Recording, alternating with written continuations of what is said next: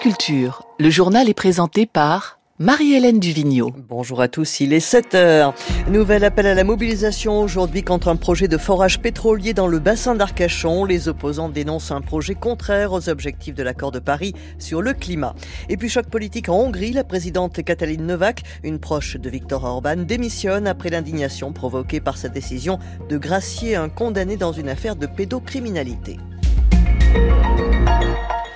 Le projet porté par la société Vermilion de Forêt, huit nouveaux puits de pétrole dans le bassin d'Arcachon et plus précisément dans la forêt de la Teste de Bûche continue de faire des vagues. Le collectif Stop Pétrole Bassin d'Arcachon, soutenu par de nombreux activistes français et européens, dénonce le cynisme de ce projet et appelle à une nouvelle manifestation cet après-midi à Bordeaux. Écoutez le point de vue de l'un de ses membres, Bruno Hubert, au micro de Véronique Roberotte. Ces nouveaux puits de pétrole, c'est au cœur de la forêt de la Thèse de Bûche, c'est-à-dire au pied de la dune du Pilat, la, la même forêt qui a brûlé pendant les méga-feux de 2022.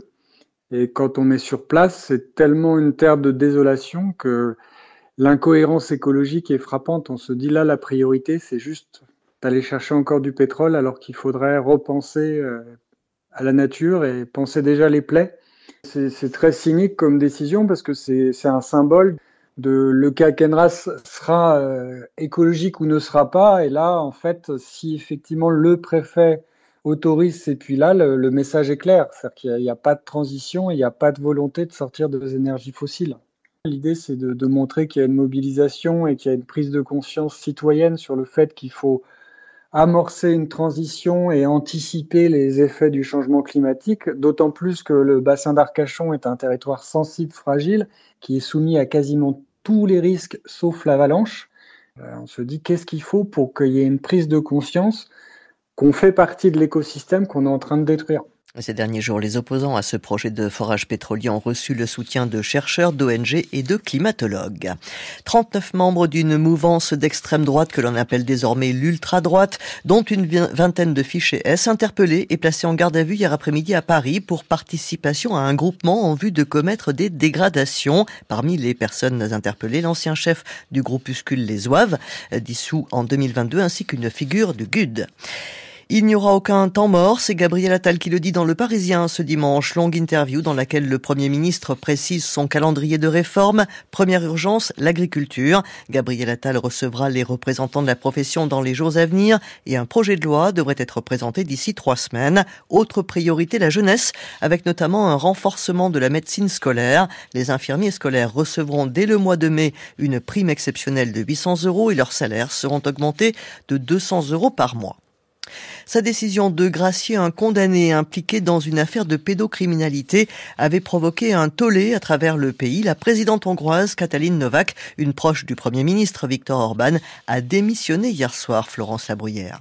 Depuis la révélation du scandale par un média d'investigation, la présidente hongroise était dans la tourmente. Vendredi, des milliers de Hongrois avaient manifesté et demandé sa tête. Katalin Novak a fini par jeter l'éponge. L'homme qu'elle avait gracié était directeur adjoint d'un orphelinat. Il avait forcé des enfants à revenir sur leur témoignage afin de disculper son patron qui avait commis des abus sexuels. Vendredi, Victor Orban avait tenté de calmer la colère en s'exprimant sur les réseaux sociaux. J'ai cinq enfants et six petits-enfants, et si quelqu'un leur faisait du mal, ma première pensée serait que le criminel doit être taillé en pièces. J'ai proposé de modifier la Constitution pour qu'à l'avenir, un pédophile qui a été condamné ne puisse pas être gracié. Il est temps de régler cette question. L'affaire est embarrassante pour Viktor Orban, car la clé de voûte de sa politique ultra-conservatrice, c'est la protection des enfants. Son gouvernement a renforcé les sanctions contre la pédocriminalité.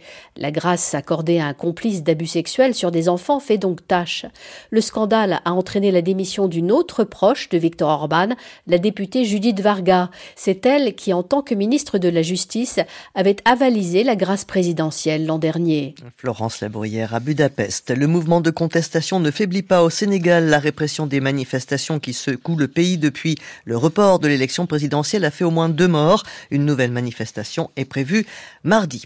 Le temps, aujourd'hui ensoleillé dans le sud-est, instable avec des averses pratiquement partout ailleurs. 12 départements de la façade atlantique sont placés en vigilance orange pour crues et ou vagues submersion. Les températures au meilleur de la journée, 10 à 15 degrés du nord au sud.